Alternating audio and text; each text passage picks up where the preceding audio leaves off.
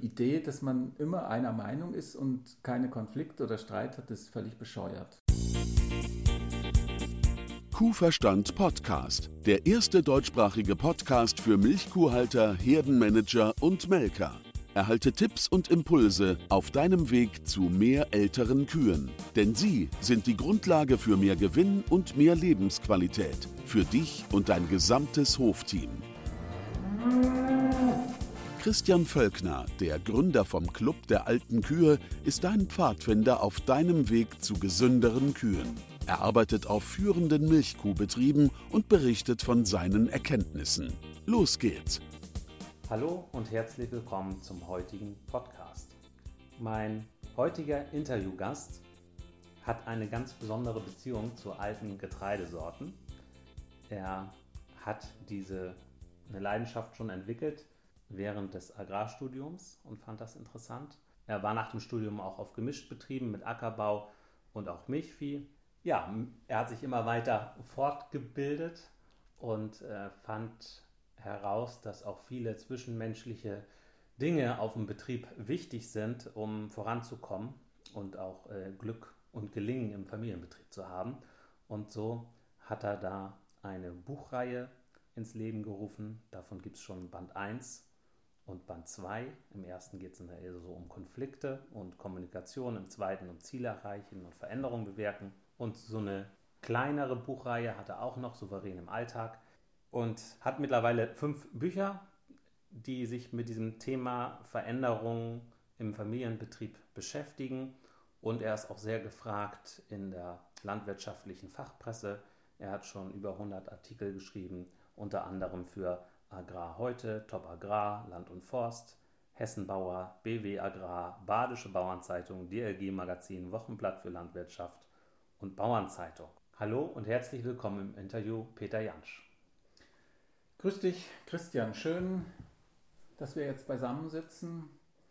Wir stehen ja schon eine Weile in Kontakt und ich freue mich sehr, heute miteinander darüber zu reden, wie Familienbetriebe erfolgreich und glücklich den Alltag bewältigen können bei all den Herausforderungen, die sich so tagtäglich einstellen. Das ist wirklich eine Herausforderung, das hinzukriegen. War meine Anmoderation so richtig? Oder habe ich da was übersehen oder falsch dargestellt? die war schon so richtig. Das ist so ein bisschen Nebenthema mit dem Getreide. Sozusagen dieses Coaching und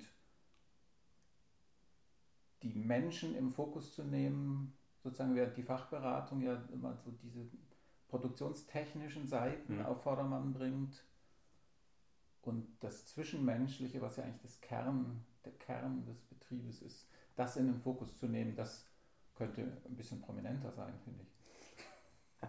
Okay, ja, da sprichst du was an, weil ähm, da, da ähm, ticken wir nämlich ähnlich, weil wir waren ja beide in dieser Ausbildung zum systemischen Coach, du ein Jahr früher als ich, aber die Ausbildung haben wir beide durchlaufen und da haben wir auch äh, gelernt und auch gemerkt, ja, es gibt einen großen Unterschied in Sachen Beratung. Mhm. Beratung ist nicht gleich Beratung, es gibt eine Fachberatung, die sich auf das Fachliche stürzt. Und es gibt auch Coaching, die äh, ja den Mensch sieht und ähm, ja in Sachen Klarheit in den Gedanken und äh, die zwischenmenschliche Probleme lösen und so, da ist äh, man mit Coaching besser bedient. Und deswegen ist es gut, wenn man diese beiden Sorten von Beratung kennt, sozusagen. Ne? Ja. ja.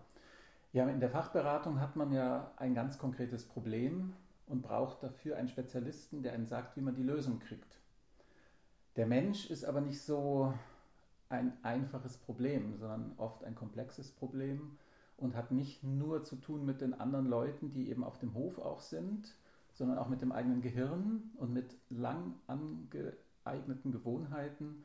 Und dann wird es schwierig. Weil wenn ich zum Beispiel ein anderes Spritzmittel nehme oder meine äh, Ackerbaukultur verändere, dann kann ich das machen. Der Acker wehrt sich nicht in dem Sinne dagegen, wie sich das mein Gehirn tut. Wenn ich Gewohnheiten ändern möchte, dann muss ich richtig in Ringkampf gehen mit meinem Gehirn. Auch wenn das, was ich verändern will, besser ist als das, was ich bisher mache. Das habe ich auch mal gemerkt. Also ich wusste, also ich wollte was schaffen, ne?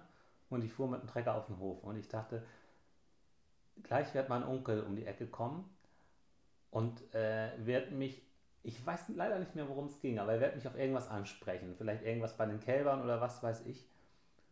Und ich wusste, ich hatte mir vorgenommen, du gehst da nicht drauf ein, du machst weiter de deine Sache. Ne? Und kaum stieg ich vom Trecker runter, dann, äh, weiß ich nicht, wieder altes Verhaltensmuster und ich dachte so hinterher, was ist da eigentlich gewesen, dass das schon wieder so, äh, so war. Und das war, äh, im Prinzip war das ganz gut, weil das war der Moment, wo ich gemerkt habe, okay, du bist scheinbar in, in Mustern drin und vorher war mir das nicht klar, mhm. dass es diese Muster überhaupt gibt, sozusagen. Genau, und dann wird es, an diesem schönen Beispiel wird sichtbar, dass dein Onkel zwar was von dir wollte, aber dein eigentlicher Feind ist das Muster, in dem du gefangen bist. Und so ist das auch viel auf den Höfen. Das, die Leute streiten sich um, um Kälbereimer oder um eine Packung Schrauben oder ob man am Samstag ins Kino fährt oder eine Ratte unternimmt und können sich so dermaßen emotional streiten, dass sie sich schon fast ihren Betrieb um die Ohren hauen wollen. Dabei geht es doch nicht weder um die Schrauben noch um das Kino, sondern es geht um die persönlichen Muster und das, die Verletzungen, die damit einhergehen. Und dann wird es interessant weil dann kann man das Problem nicht lösen mit der richtigen Packung Schrauben. Hm. Ich möchte mich heute mit dir auch gerade um dieses Thema ähm, Streiten unterhalten, weil ich finde das sehr spannend, muss ich sagen. Äh, man sieht ja auch in einer Herde, in einer Kuhherde, sieht man immer wieder Rangkämpfe. So. Und äh, da kann man nun sagen, ja, Kampf ist ja ist ja eigentlich was, was, was wir nicht wollen. Also wir wollen ja keinen Kampf, aber es ist ja akzeptiert. Also jeder, jeder Kuhmensch sagt, okay, da ist Rangkampf und so und dann es wird ja jetzt nicht, es wird ja jetzt nicht versucht, die im Festgitter jetzt zwanghaft da festzumachen, damit kein Rangkampf stattfindet. Das ist ja in einer Kuhherde utopisch. Wie siehst du das mit, den, mit dem Streiten? Also die Rangkämpfe in der Herde schaffen ja Stabilität und Ordnung letztlich. Mhm. Und im Grunde genommen schafft Streiten auch Stabilität und Ordnung, wenn es gelingt. Und ich nehme schon in Anspruch, dass die Menschen ein bisschen anders sind als Kühe. So ein bisschen differenzierter. Ja, auf jeden, jeden Fall. Die sind, die sind, komplett anders. Also Menschen, Menschen und Kühe, die sind äh, aufgrund einer ganzen Wahrnehmung und das ist schon, ist schon so. Also eine Herde stabilisiert sich durch ihr hierarchisches System und die Rangkämpfe dienen dazu, dieses System entweder zu bestätigen oder neu zu ordnen. Hm. Jetzt unter Menschen geht es nicht darum, die Rangordnung festzulegen und zu bestätigen oder neu zu ordnen. Das Thema könnten wir nochmal aufgreifen, wenn wir uns mal ausführlicher über Hofübergabe reden. Da gibt es dann Situationen, da könnte das vielleicht zu tragen kommen, aber im normalen Alltag geht es darum, ein gutes Miteinander zu haben, wo man sich versteht und über das redet, worum es wirklich geht. Und da muss man manchmal Dinge klären. Und man ist ja auch nicht immer einer Meinung oder hat verschiedene Bedürfnisse. Und dann gerät man aneinander. Das ist aber ganz normal. Die Idee, dass man immer einer Meinung ist und keine Konflikte oder Streit hat, ist völlig bescheuert. Das findet so nicht statt. Das Schwierige ist, wenn man nicht gut streitet. Und deswegen setze ich mich dafür ein, zu lernen, gut zu streiten, weil richtig gut zu streiten stabilisiert die Beziehung und das Miteinander. Das wird einfacher. Woran erkennt man denn einen guten Streit? Ein guter Streit kann trennen zwischen der Sachebene, also worüber man eigentlich oberflächlich streitet, die Schrauben, die, äh, die Aktion, die man machen will, oder ob man dies eine oder das andere füttert oder was auch immer, weswegen man äh, in Streit gerät, zu unterscheiden von dem, weswegen man sich emotional aufregt, weil das sind nicht die Schrauben. Das sind die persönlichen Anteile in dem Streit und beidem gerecht zu werden. Man möchte eine Lösung auf der Sachebene und man braucht eine Befriedung auf der emotionalen Ebene, weil das ist ja da. Hm. Man kann ja nicht so tun, als ob dieser emotionale Elefant einfach nicht im Raum ist, sondern der ist da. Und da muss man dem gerecht werden und mit einem guten Streit kann man diesen emotionalen Anteilen die sichtbar machen und sie befrieden. Das muss nicht schön sein, aber zum Schluss, nachher, nach dem Streit, geht es beiden besser. Also ein Beispiel, ein äh, persönliches Beispiel jetzt von mir mit meinem Onkel. Ich war voll motiviert, kam von der Höhle wieder, ne, wollte auf dem Betrieb was bewegen und bin immer wieder an Grenzen gestoßen, wo ich merkte, du hältst dich hier mit Kleinkram auf und du kommst nicht so voran, wie du es möchtest. Und dann dachte ich, ja, was muss ich eigentlich ändern, damit das geht? Ja, ja, ich muss Chef sein. So, und dann habe ich das halt eingefordert und gesagt, hier, lass mich doch mal Chef sein, dann kann ich hier mehr bewegen. Das fand mein Onkel gar nicht gut. Mein, Klar. mein Vater und mein Onkel haben zusammen in der GBR den Betrieb gemacht, ne? Und äh, ich sollte das dann weitermachen äh, und dann mit rein irgendwann, aber jetzt ja erstmal die klassische Laufbahn Lehre und Höhler und so. Und dann hat er mir erstmal gesagt, ja, also bis zur Rente will er noch machen und danach geht, können wir das ja machen. So, und das sind dann noch vier Jahre gewesen und dann dachte ich so, vier Jahre mich noch ausbremsen lassen, das, da hatte ich ja keine Lust zu. So. Und ähm, das war jetzt noch gar nicht so, dass, dass sie, als, diese, als ich das so eingefordert hatte, dass da ja sofort ein großer Streit war. Aber es, es hat äh, die nächsten Monate hat das gegoren. Mhm. so. Und dann, ähm, dann war auch die Motivation aufzustehen natürlich nicht so groß ne, bei mhm. der ganzen Sache. Also die Stimmung war schlecht. Und nachher sagte ein Kollege von mir, einfach mal woanders bewerben, das wirkt Wunder. So. Alles klar. Und dann dachte ich, was ist das denn für eine Herangehensweise? Weil so sind wir nie äh, umgegangen mhm. auf dem Hof, irgendwie mit Konfrontation miteinander oder so. Ne? Und nachher bin ich aber, hat wieder ein paar Monate gedauert, aber dann bin ich irgendwann zu dem Schluss gekommen, warum nicht tatsächlich woanders Erfahrung sammeln und die dann mit auf den Hof nehmen? Da mhm. kann der Hof ja von profitieren. So, weil man sieht ja, ähm, auf den anderen Höfen kriegt man so viele neue Inputs und das ist ja, ja super gegen Betriebsblindheit wenn man da auch mal arbeitet. Und dann dachte ich, gut, das ist tatsächlich eine Option. Und dann habe ich es tatsächlich gemacht und mich woanders beworben. Und dann erstmal äh, bei zwei Leuten beworben und dann, ähm, dann meinem Onkel davon erzählt. So. Und das war auch spannend, weil dann hat er mir erstmal richtig, dann hat er erstmal richtig ausgepackt. War das dann oder schon vorher? Ich weiß nicht. Auf jeden Fall hat er irgendwann ausgepackt, äh, wie er über mich denkt. Und das war überhaupt nicht schön. Mhm. Ähm, aber das hat das Verhältnis im Nachhinein total verbessert, weil dann ja. wusste ich mal Bescheid. Und sonst war das nämlich nur so, so irgendwie hat das da gegoren und so, aber ich wusste ja gar nicht Bescheid. So. Das ist ein großes Problem. Man denkt immer so, besonders unter Paaren, man kennt den anderen, man weiß Bescheid, aber man weiß überhaupt nicht Bescheid. Und dann reagiert der eine auf den anderen im Glauben, der wäre so und würde das denken. Und der andere reagiert dann wiederum auf den ersten und so weiter. Und dann kommt man in ein Kuddelmuddel rein. Stattdessen wäre es besser, jeder würde klar Text sagen, was man will, was man nicht will, was einen nervt, woran, wonach man sich sehnt. Und der andere kann dann damit konkret umgehen. Ja.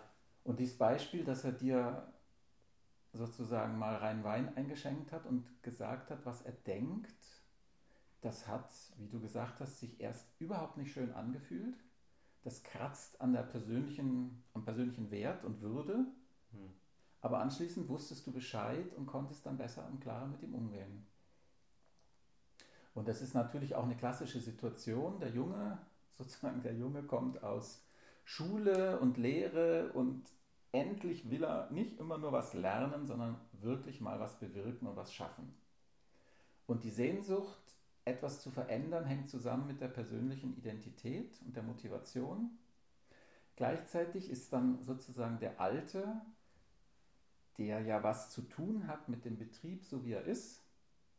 Und diese Veränderung, und dann kommt dieser junge Busch daher, dann noch ganz grün hinter den Ohren und will alles besser machen.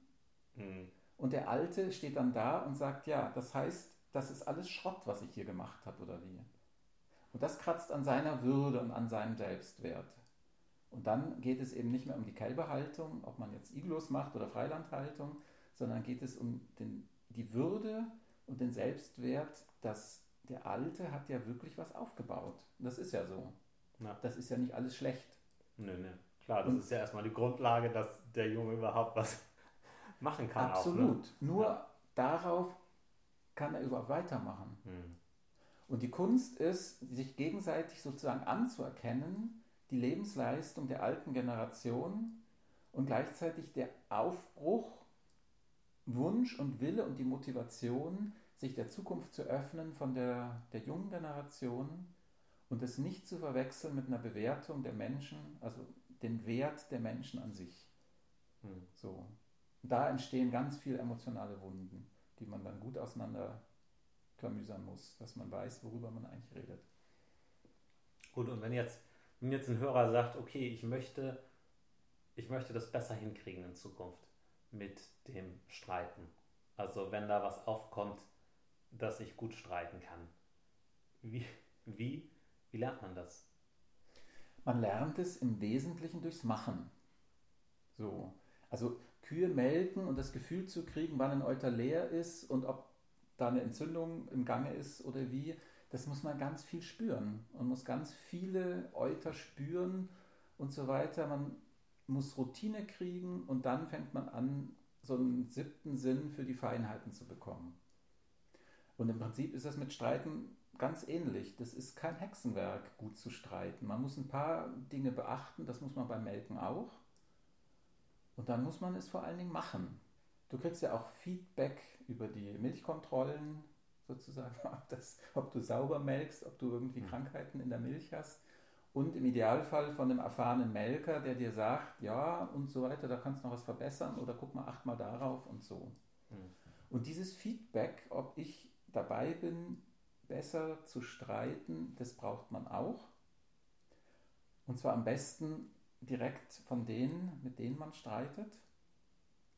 Natürlich nicht in dem Moment, so nach dem Motto hat man sich gerade angebrüllt und fragt dann, na, war ich gut? das, das macht natürlich keinen Sinn Ja. sondern mit etwas Abstand herzugehen und zu sagen, lass uns doch mal anschauen, wie dieser Streit für uns war. Da tritt man sozusagen wie auf eine, eine Beobachterrolle und redet darüber, ob das Streiten miteinander schon gute Ah, Qualität hat. Dafür ist doch aber die Grundvoraussetzung, dass beide besser werden wollen im Streiten? Oder? Das ist wohl wahr. Man braucht die Bereitschaft zu sagen, Streiten gehört zum Leben und die Kunst ist es, gut zu machen. Hm, Und Es dann wird ja, es auch leicht. es gibt ja auch den Begriff von der Streitkultur. Genau. Ja. So. Streiten fühlt sich nicht schön an, weil es ist, ja, es ist einfach nicht so angenehm, wenn man sich unwohl fühlt und verletzt ist und Wut hat und so und vielleicht auch nicht richtig genau weiß, wie man es ausdrücken soll und kriegt blöde Sachen zu hören vom anderen und ist auch, ja, man ist richtig entbrast. Das ist einfach nicht schön. Hm. Aber Streiten hat nicht die Aufgabe, schön zu sein, sondern was zu klären. Die Kunst ist, es tatsächlich dahin zu kriegen, es zu klären und nicht unterwegs noch viel mehr Porzellan zu zerschlagen. Und anschließend ist dann auch zu würdigen, dass man das miteinander geschafft hat. Das gehört zum Streit dazu. Wenn, wenn, ich, wenn jetzt die Situation da ist, einer möchte besser werden im Streiten und der andere hat, sieht das überhaupt nicht ein, dass er da ähm, jetzt über das Streiten diskutieren soll. Wie kommt denn derjenige dann weiter? Also, ich kann weiterkommen, indem ich mit anderen, also extern darüber rede und beschreibe, was ich erlebt habe. Hm. Am besten mit einem guten Freund, der vielleicht oder einer Freundin, die auch gerne sich entwickeln wollen und weiterkommen wollen mit gutem Streiten. Ja. Man kann sich natürlich auch einen Fachmann dafür holen, so wie man sich Spezialisten für Düngung, Pflanzenbau, Tiergesundheit, Also, alte Kühe Coach, dich. Zum Beispiel ja, so genau. holen, um zu reflektieren und eben Kniffe zu kriegen und das ähm, einzuüben, dass man sich sicherer fühlt. Weil am Anfang fühlt sich vieles komisch an. Hm. Und man ist, fragt sich, ob das so stimmt. Und man macht auch zum Teil Sachen, wo man denkt, hey, so reden normale No- Leute nicht miteinander. Aber wenn man was lernen will, wenn man Fahrradfahren lernen will, dann hat man Stützräder oder fällt zwischendurch mal aufs Knie und das blutet. oder braucht jemand, der einem ein bisschen festhält. Das ist auch nicht so, wie es mal sein soll. Aber man braucht es, um dahin zu kommen, dass es so ist, wie man es gerne hätte. Und dann vor allen Dingen üben, üben, üben, üben. Unverdrossen, gelassen, mit Vertrauen, dass es sich verbessern wird. Dieses Vertrauen, dass man besser werden kann, auch in der ganzen Kommunikation und so. Also wenn man da, also das kommt, wenn man die ersten Erfolgserlebnisse hinkriegt. Also das ist so meine ja. Erfahrung. Ähm, das ist unwahrscheinlich. Weil ich hatte, ich hatte auch mal eine Zeit, wo ich gesagt habe, ich, ähm, es ist so schön, mit Kühen zu arbeiten. Die sind nicht so kompliziert wie Menschen. so, so habe ich nämlich auch mal gehabt. So eine Phase, wo ich gedacht habe, das ist doch, das ist doch viel, das ist doch viel schöner. So, dann kann die, so, das konnte ich besser ein, einschätzen mit den Kühen. So. Und ähm, jetzt arbeite ich viel mehr mit Menschen und gar nicht mehr so viel mit den Kühen. Und es ist aber auch gut. So, aber ich bin ja auch nicht mehr der gleiche wie damals. So. Nein, das ist wunderbar, mit Menschen zusammenzuarbeiten, wenn man sich nicht im Wege steht, sondern sich gegenseitig unterstützt. Ja, genau. Dann geht nämlich viel mehr als mit Kühen. Und das macht richtig Spaß. So. Ja. Eine schwierige Sache ist, es fehlen gute Vorbilder. Man sieht nicht richtig, wie es gehen soll oder auch wie es gut sehen soll. Hollywood und Netflix helfen da nicht weiter, weil das ist nicht unser Alltag. Und ins Schlafzimmer der Eltern oder von guten Freunden sieht man nicht rein. Gerade in der Landwirtschaft ist doch eine große Bereitschaft, eine, einen guten Eindruck zu hinterlassen und nicht hinter die Tormauern sozusagen schauen zu lassen. Was sehr schade ist, weil wenn man sich nicht Probleme teilt, kann man sich auch nicht Erfolgserlebnisse in Lösungen teilen. Mhm. So. Und herzugehen und für andere sichtbar zu werden, wir haben Herausforderungen und wir lösen sie. Das ist ein Geschenk auch für die anderen, so für die anderen Berufskollegen, wenn man sich gegenseitig schenken kann. Es gibt das Zutrauen, Herausforderungen auf gute Art und Weise zu lösen. Und gleichzeitig braucht es eben Übung. Autofahren, also am Anfang vom Autofahren ist es auch nicht so wie nach drei Jahren Praxis. Hm. Und das ist schade, dass wir in der Schule nicht lernen, wie man eigentlich gut kommuniziert oder auch wie Partnerschaften eigentlich funktionieren, sondern da werden wir so reingestoßen. Ja, dass es eine Beziehungsebene gibt und eine Sachebene und sowas, ne? Das, das könnte doch schon in der vierten, fünften Klasse oder weiß nicht, wann das Sinn macht, aber dann, oder auch in Verbindung mit Theater würde ich zum Beispiel gut finden. Na gut, ich bin da auch ein bisschen vorbelastet. Ich äh, war ja mal in so einem Theaterworkshop und bin total begeistert davon. Ähm, ich denke mal, eine, eine moderne Schule, da könnte viel mehr Spaß drin sein und unser Gehirn, glaube ich, kann mehr leisten, wenn es Spaß hat. so. Und es ist schade, dass es heißt, nun fängt der Ernst des Lebens an. Das ist wohl wahr.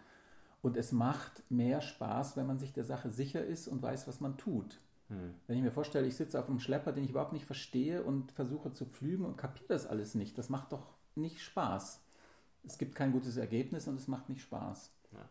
Es ist zum großen Teil handwerkliches Können und Aushalten, dass es zwischendurch nicht schön sich anfühlt. Hm. Ja, und dann auch das Wissen, dass es zum Prozess gehört. Genau. Also das, äh, das habe ich jetzt mittlerweile auch, wenn, wenn, teilweise auch wenn Menschen krank sind und so, erlebt man es ja immer wieder, wenn der Leidensdruck groß genug ist, dann wird was unternommen. Da kam auch mal jemand auf mich zu und sagte, Mensch, es wird, wird immer schlechter und so und äh, die Person, die andere Person aus dem Umfeld müsste mal was machen. Ne? Und ich sage so, ja,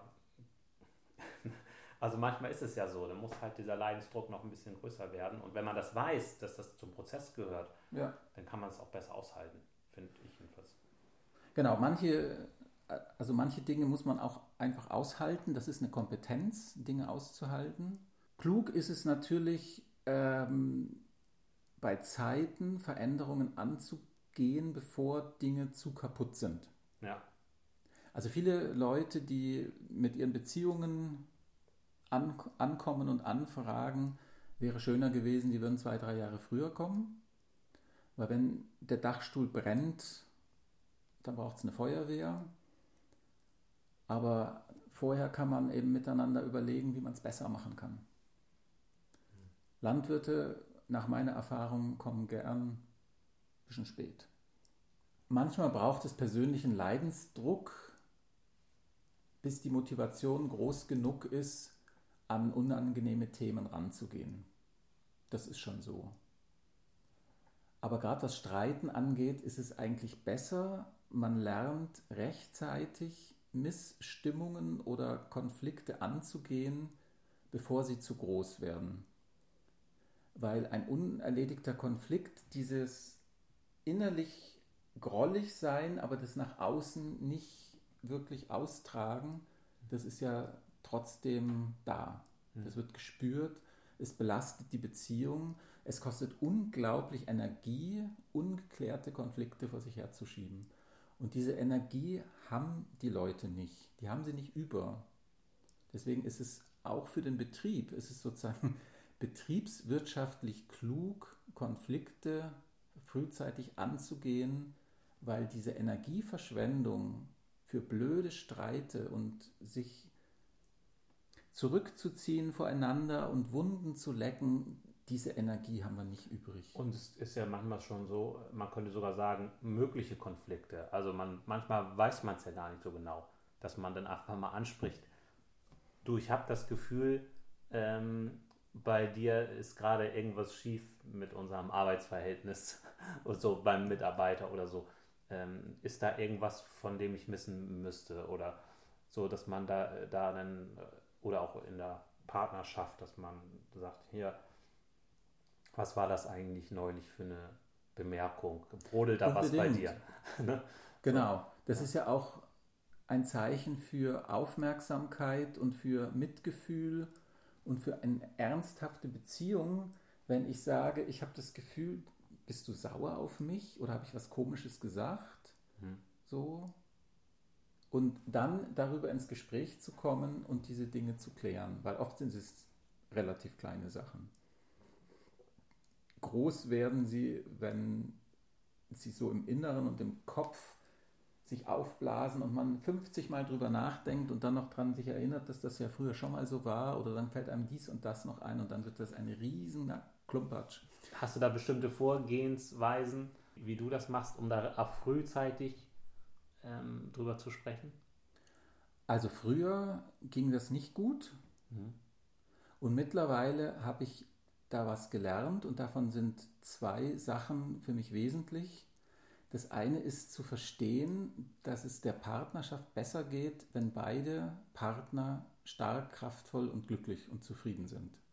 Und wenn ich kapiere, dass ich persönlich davon profitiere, wenn mein Gegenüber, mein Partner, meine Partnerin zufrieden, stark und kraftvoll sind, dann verhalte ich mich anders, nämlich ich investiere darin, dass es meinem Gegenüber gut geht.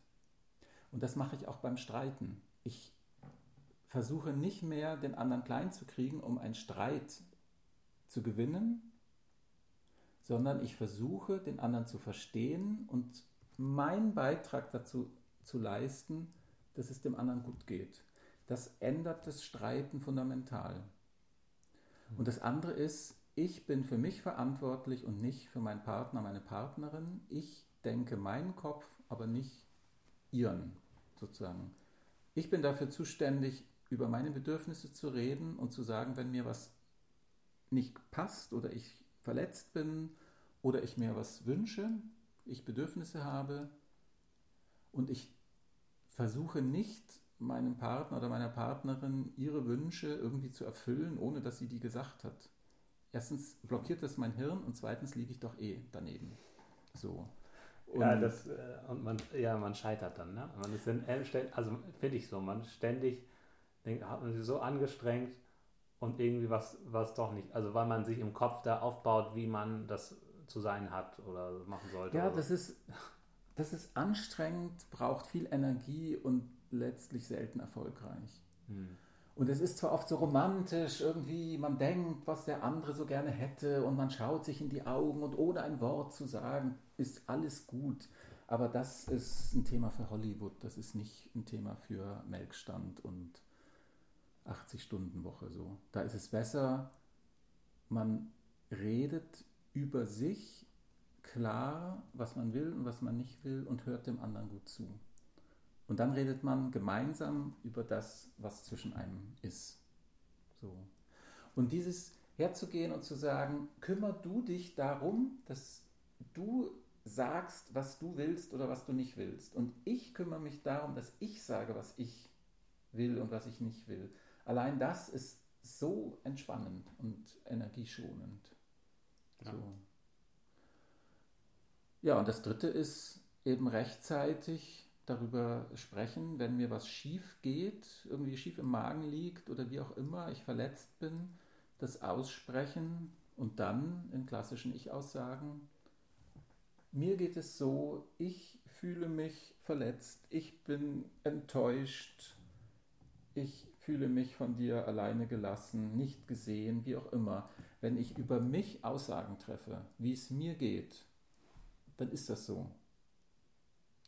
Aber wenn ich sage, du bist blöd oder du siehst mich nicht, du machst, beleidigst mich, du verletzt mich. Dann ist Abwehrmodus. Genau, dann ist Abwehrmodus und vor allen Dingen, wenn ich meinen Partner oder mein Gegenüber irgendwie erlebe, heißt das noch überhaupt nicht, dass der das so macht. Weil mein Gehirn nimmt Dinge eben so wahr, wie ich sie wahrnehme. Und das kann sein, dass mein Gegenüber was völlig anderes im Schilde hat, will und so weiter. Dann gibt es Situationen, dann will man dem anderen helfen und der andere rast einen, feiert dann an und sagt, was man sich einfällt, sozusagen einen als wie ein Kind zu behandeln und so weiter. Hm. So, und dann ist man mittendrin. Da ist es besser, ich sage, wie es mir geht und ich höre genau zu, wenn du mir sagst, wie es dir geht. Hm. Wir haben zwei Ohren und einen Mund, ne? Ja. ja. Das ist ein, äh, so eine Sache mit dem, mit dem Zuhören, ne? Das, da gibt es ja auch so Konzepte und so, aber da müssen wir jetzt auch nicht so tief einsteigen. mit, äh, also, wie hört man zu? Mit welcher Haltung? Ne? Ist man wirklich ganz beim anderen oder sucht man nur nach äh, in Gesprächen auch nach einem Punkt, wo man einhaken kann, um wieder seine Sachen vorzubringen und so? Oder äh, will man wissen, was beim anderen los ist? Genau. Ja. Oder ich kann auch so zuhören, dass ich nur Bestätigung finde für das, was ich eh schon glaube. Hm. Also wenn ich einen Beweis haben will, dass der andere mich blöd findet, dann werde ich das hören, egal was der andere sagt. So. Und von daher gibt es in schwierigen Gesprächen oder auch beim Streiten, ist es schon eine der Techniken, die man gut anwenden kann, ist, dass bevor ich dem anderen antworte, am besten noch ins Wort fallend antworte, dass ich erstmal wiederhole, was ich vom anderen gehört habe. Das hat zwei Vorteile. Das eine ist, ich kann mir sicher sein, und auch der andere, dass ich ihn wirklich verstanden habe und nicht mein eigenes Ding draus mache. Und der andere Vorteil ist, das entschleunigt einen Streit. Und ein Streit geht oft in die Eskalation auch über Geschwindigkeit. Man hört nicht genau zu, man triggert sich gegenseitig, es schaukelt sich hoch, man wird immer schneller und immer lauter. Und immer unüberlegter. Genau. Ja. Und es ist sowieso nicht sicher, dass ich das höre, was der andere glaubt zu sagen. Ja, ja, jeder hat so einen Filter drin. Absolut. Und das ist, das ist echt tricky. Also da gibt es auch so verschiedene Übungen, haben wir ja in der Coaching-Ausbildung alles gehabt, wo man sich dann an den Kopf fest und denkt, Mann, das ist ja was. Ne? Genau. So, und das Aber eine ganz einfache Geschichte ist die, zu sagen, wenn mein Gegenüber mir was sagt, dann als nächstes zu sagen, habe ich dich richtig verstanden? Du hast das so und so empfunden. Hm. Und dann kann der andere eben nochmal klären, ob wirklich das so gemeint ist. Und dann kann ich sagen, was das mit mir macht oder wie ich das gesehen habe. Und das ist zum Beispiel ein Teil von dieser Streitkultur, wenn beide grundsätzlich den Wunsch und den Willen haben, das Streiten miteinander zu verbessern, dass man dann die Disziplin hat, wenn man in einen blöden Streit kommt, sich dann auch dieser Werkzeuge zu besinnen und zum Beispiel auf diese Art und Weise nachzufragen. Ja. Oder was eben auch ganz wichtig ist, das ist auch in dem, äh, in dem blauen Buch, in dem Band 1, Glück und Gelingen im Familienbetrieb, wo es um Kommunikation und Konfliktlösung geht, ist das da auch ausführlich beschrieben und auch in den Geschichten, die da in dem Buch auch sind, sozusagen dargestellt, wie sich das so anhören könnte.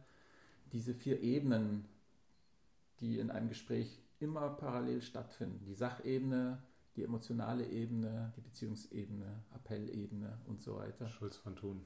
Schulz von Thun, genau. Ja. Wunderbar, was der herausgefunden hat. Und wenn man dann hergeht und sagt, auf der Sachebene geht es um Schrauben, auf der Beziehungsebene fühle ich mich von dir nicht ernst genommen, auf der Persönlichkeitsebene bin ich enttäuscht, dass ich noch immer nicht der Chef bin zum Beispiel. Und auf der Appellebene habe ich das Gefühl, du möchtest, dass ich gehe. Hm. So. Wenn man den Streit in, auf diese verschiedenen Ebenen auseinander sortiert, dann kriegt man relativ schnell raus, worum es in dem Streit wirklich geht. Hm. Das ist nun wirklich schon auch eine Sache, die ist, braucht ein bisschen Willen, und da braucht man auch ein gewisses Standing, weil wenn man sich gegenseitig anmacht und motzt und fängt dann an und zu sagen, also auf der Sachebene ist das, auf der Beziehungsebene ist das, auf der Persönlichkeitsebene ist das und als Appell höre ich das, da kann man schon sich wie in einem komischen Theater vorkommen. Ja. Weil so redet man nicht. Ja.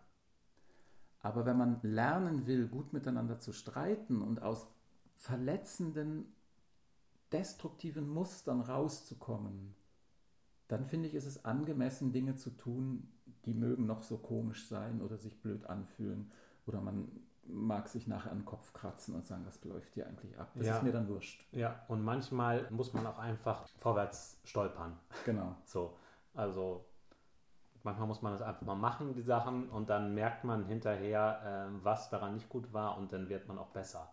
Also das ist, ist ja wie Entwicklung stattfindet. Ne? Man haut, man macht ein Saatbett, haut die Saat rein und dann sieht man, oh Mist, ja. äh, das war nichts. Äh, ich muss da das äh, mal ein bisschen tiefer kreiseln und so. Ja. Dann, dann, klappt es besser.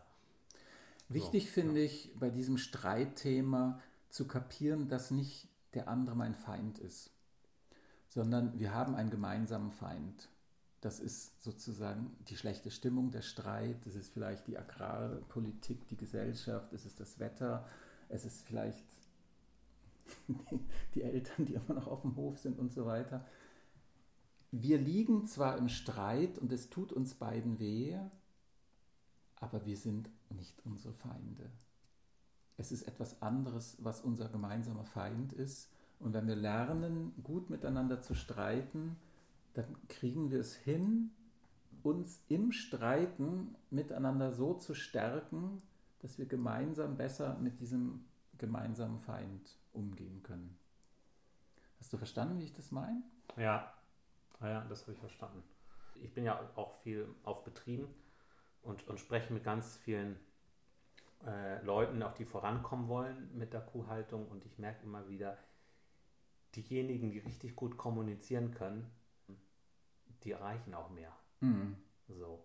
Und das ist eine Schlüsselkompetenz. Und Streiten ist ja auch ganz viel Kommunikation. So, ne? Und äh, deswegen kann ich da so als Fazit sagen, jetzt von dem Gespräch, ne, Mut machen, den Hörern hier, ähm, lerne, wie das geht. Also informiere dich auch mit den Büchern zum, von Peter zum Beispiel. Ich werde das auch verlinken hier in der Podcast-Beschreibung findet auch ganz viel auf deiner Webseite. Mhm. Veränderung.jetzt. Ja. Also ohne DE und so. Ne? Genau, Veränderung mit AE, ja. aber dann Punkt jetzt. Auf geht's. genau. genau. Da findet man eine Übersicht von den Infosachen, die du gibst. Hast auch einen Blog. Es gibt auch ein Newsletter, wo ich ein bis dreimal die Woche thematische Inputs zu diesem ganzen Thema rings um die Menschen im Familienbetrieb gebe. Ich möchte es nochmal betonen, wie wichtig es ist, menschlich, zwischenmenschlich miteinander gut auszukommen. Weil wenn man sich überlegt, wie viel Energie verloren geht, wenn man im Streit ist, enttäuscht ist, sich verletzt fühlt, sauer ist, beleidigt ist, sozusagen in Schützengräben liegt und sich gegenseitig ablauert, die Energie fehlt im Betrieb. Mhm.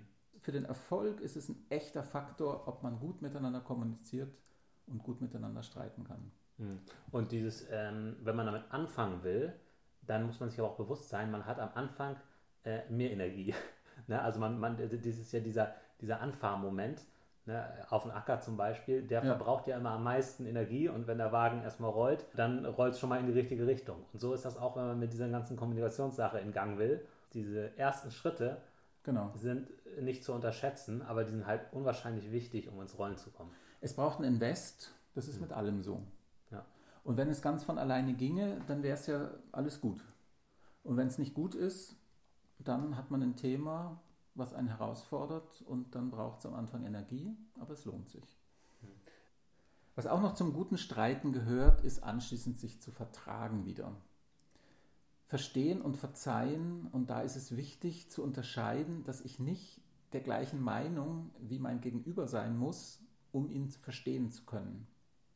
Ich kann verstehen, dass es, was ich gemacht habe, dem anderen verletzt hat oder aufregt, und ich muss nicht der gleichen Meinung sein, dass, wie er sich dann anschließend verhalten hat.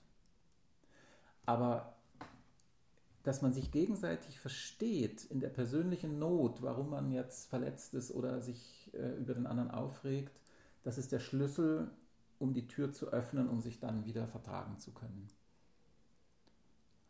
Und ein guter Streit endet damit, wieder Frieden zu schließen, auch wenn man sich vielleicht in der Sache nicht einig ist. Jo, danke. Nochmal ein paar Fragen jetzt an dich, Peter, mit dem Getreide. Wir hatten ganz am Anfang, habe ich ja kurz erzählt, ja. du hast irgendwie eine besondere Beziehung zum Getreide und zu alten Sorten. Was steckt dahinter? Also während dem Studium haben wir den Weizenstammbaum gelernt mit diesen komischen lateinischen Namen und ich wollte wissen, was das eigentlich genau ist.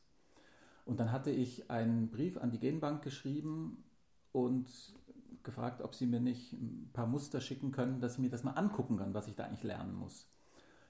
Und dann habe ich ein Paket bekommen mit 225 Tüten rings um den Weizenstammbaum und den habe ich dann ausgesät auf dem Versuchsbetrieb und bin aus dem Staunen nicht mehr rausgekommen, was da eigentlich alles an Formen und an Größen und so weiter, an Farben gibt, das ist echt der Hammer.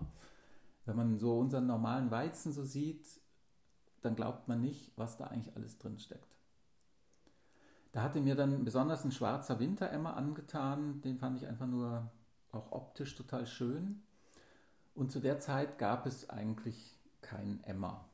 So, ich habe dann viel recherchiert, war früher wichtig und so weiter und habe mich dann mehr und mehr damit beschäftigt, habe Auslese gemacht, habe mich auch mit Züchtung beschäftigt, habe angefangen zu kreuzen und so weiter, bis es das Ganze so groß wurde, das war dann schon auch nach dem Studium, da hatte ich dann auch einen kleinen Parzellenmähdrescher und so weiter, bis das Ganze so groß wurde, dass ich mich entscheiden musste, ob ich das professionell mache, mit allem, was dazu gehört oder ob ich vielleicht eine Familie gründe und mich der Zucht sozusagen von Kindern widme. Und da habe ich mich dann dafür entschieden. Dann ist das Projekt äh, ja, klein geworden wieder, hat mich nie ganz verlassen. Ich habe mein Leben lang habe ich Emmerbrot gebacken und so weiter und habe Kontakte gehalten. Und jetzt habe ich noch ein, ähm, ein Demobeet in einem Projekt im Klostergarten hier in der Nähe, wo ich die Kulturpflanzenvielfalt, sozusagen historische Getreidearten und Sorten vorstelle. Und das mache ich, weil es mir Spaß macht und weil mich diese Vielfalt, die in diesen Getreiden drin ist, mich immer wieder berührt. Und letztlich ist das ja auch ein Abbild von der Landwirtschaft oder den Familienbetrieben, weil das ist auch eine unglaubliche Vielfalt. Jeder Betrieb ist irgendwie anders und die Menschen sowieso. Oh ja, das stimmt. Und da kann man auch nicht mit irgendwelchen Pauschalrezepten rangehen, sondern jeder Mensch, jeder Betrieb verdient es, ganz individuell angeschaut zu werden. Und wenn ich dann als Coach gefragt werde und jetzt sage, mich interessieren die Menschen und dass es den Menschen gut miteinander geht, dann ist es eben auch so, jeder Hof, jeder Mensch ist anders und es braucht andere Ansätze und das finde ich total spannend.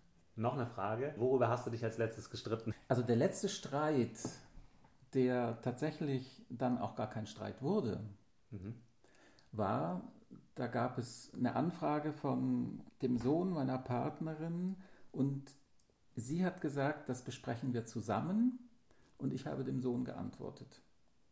Und sie hat sich übergangen gefühlt. Und da hat sie gesagt, das fand sie doof. Und dann habe ich gesagt, sie hat recht. Weil ich habe sie übergangen, das stimmt. Und insofern hatten wir einen Streit, der nicht in einen Streit ausgeartet ist. Da habt ihr gut gestritten. Da haben wir gut gestritten, genau. Sehr schön. Danke dir. Ich wünsche dir auf jeden Fall ganz viel Glück und Gelingen, auch in deiner Familie. Dankeschön. Und, und ähm, kann die Bücher sehr ans Herz legen. Ich, also Band 1 äh, über Kommunikation und Konflikte und über auch Band 2 und fand das sehr schön, wie du das gemacht hast, dass du diese anschaulichen Beispiele hast, die sich durch das Buch ziehst und immer dann noch diesen Informationsteil dazu zwischendurch, mhm. wo man dann da immer mehr fachlich auch lernt. Äh, ich finde, das hast du richtig gut aufbereitet. Das macht Spaß, da reinzulesen und man kriegt so ein bisschen ein Feeling dafür, ähm, ja, wie facettenreich auch Kommunikation ist mhm. und äh, welche Chancen da drin auch liegen. Und jetzt bist du ja unterwegs als systemischer Coach und hast auch eine Ausbildung gemacht zur Konfliktmediation. Genau. Also der systemische Coach betrachtet ja die ganze Familie in ihren Wechselwirkungen. Mhm. Und da ich die Erfahrung gemacht habe, dass Landwirte oft erst dann zum Coaching kommen, wenn die Bude brennt und sie oft emotional schon sehr miteinander verstrickt sind, habe ich noch eine Zusatzausbildung gemacht, wo es speziell um hochemotionale Konflikte geht. Um da Werkzeuge an der Hand zu haben, auch damit umzugehen und gleichzeitig um sturmfest zu sein. Und so ist es, wenn andere Menschen sich ziemlich kloppen, dann habe ich Mitgefühl, aber ich bleibe ruhig. Das ist eine sehr äh, wertvolle Arbeit, die du machst, auf jeden Fall. Und ich wünsche dir da viel Erfolg. Danke dir, hat mich sehr gefreut und wir werden sicherlich mal hier oder da uns wieder begegnen und wer weiß, was noch so auf den Schirm kommt. Auf jeden Fall. Mal schauen. Wir bleiben in Kontakt. Ich wünsche dir auch mit deinen alten Kühen und den Milchviehhaltern viel Freude, viel Erfolg. Wir behalten uns im Blick. So ist es. Wir sind ja auch immer regelmäßig im Business-Austausch. Genau. Das, äh, das macht auch Spaß. Das kann ich auch jedem Landwirt empfehlen. Also, dass, man, dass man einfach nochmal mit anderen, die, ja, die, die auch ein gemeinsames Element haben, bei uns ist das ja die systemische Ausbildung, dass man da einfach im Gespräch ist mit den ja, Dingen, die man macht und die man erreichen möchte. Und da ist es immer ganz hilfreich. Und deswegen gibt es ja auch den Club der alten Kühe. Genau. Gut. Viel reden, nicht nur innerhalb der Familie, sondern auch mit Freunden, Berufskollegen. Genau. Und da darf man das Vertrauen entwickeln, dass man immer, wenn man so stockt und denkt, kann ich das wirklich erzählen? Ja, man kann. Man kann eine Menge machen und meistens profitiert man sehr davon, wenn man sich öffnet und dann öffnen sich andere auch und dann kommt man auf eine andere Ebene. Ja, vielen Dank, Peter, dir, dass du dir die Zeit genommen hast äh, für deinen Impuls auch und ich bin ja gespannt, wie es weitergeht und äh, danke sehr. Sehr gern, Christian. Es hat mir viel Spaß gemacht und ich freue mich, dass wir im Kontakt stehen und wir beide an verschiedenen Ecken doch das Gleiche wollen. Glückliche, zufriedene und erfolgreiche landwirtschaftliche Betriebe. Ja, danke und tschüss an die Hörer. Tschüss. Hab viel Spaß mit deinen Kühen und genieß das Leben. Dein Christian Völkner. Mehr Kuhverstand auf www.kuhverstand.de. Und immer daran denken, der Erfolg mit Kühen beginnt im Kopf der Menschen.